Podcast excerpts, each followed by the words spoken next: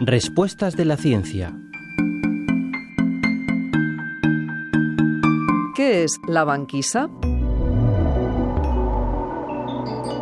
La banquisa es una masa de hielo de poco grosor y agrietada que flota en el mar.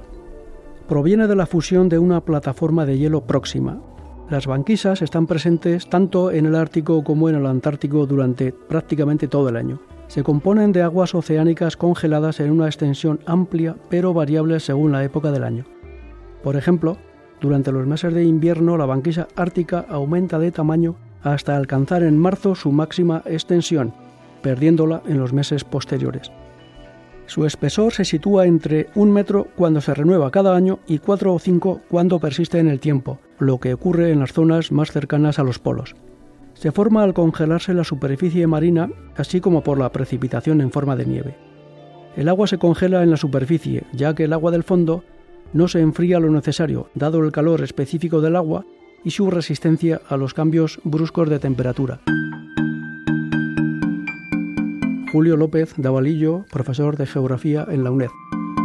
Radio 5 Todo Noticias.